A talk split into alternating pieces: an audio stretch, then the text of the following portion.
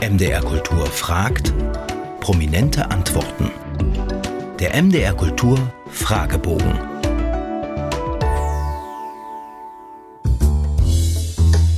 Sprüche und Widersprüche.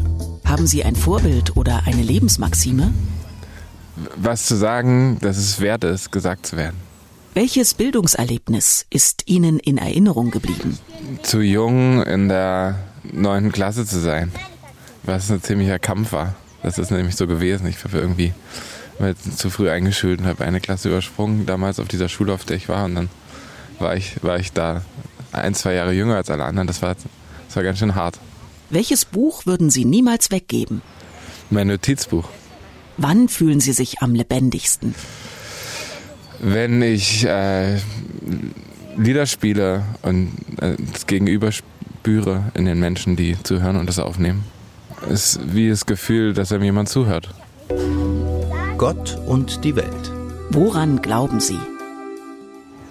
Ich glaube daran, dass es mehr gibt, als wir wahrnehmen und mit unserer Mathematik und Wissenschaft im Moment ausdrücken können. Und sehe das immer in den Liedern, sozusagen so eine Form von Magie, die durch äh, Resonanz und Empathie entsteht, so eine Verbindung zwischen den Menschen, die sich schwer in Worte fassen lässt, die aber ganz sicher nicht durch irgendeinen digitalen oder mechanischen Raum ersetzbar ist. Was meinen Sie, war Ihre letzte gute Tat? Ein Lied zu spielen. Ich habe, wir bei dem Festival, auf dem wir gerade sind, habe ich am, am, Lagerfeuer gesungen. Das war gestern und vor allen Dingen auch vorgestern habe ich es auch noch intensiver wahrgenommen. Und das ist wirklich so die Urform des Musizierens.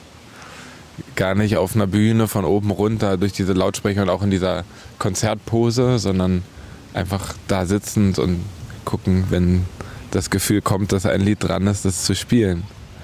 Und sich auf diese Art und Weise mit den Leuten in der Runde zu verbinden, die um das Feuer sitzen. Und das ist ein sehr altes Ritual und äh, hat was ganz grundlegend Verbindendes und Gutes. Ja. Freud und Leid. Wovon haben Sie zuletzt geträumt?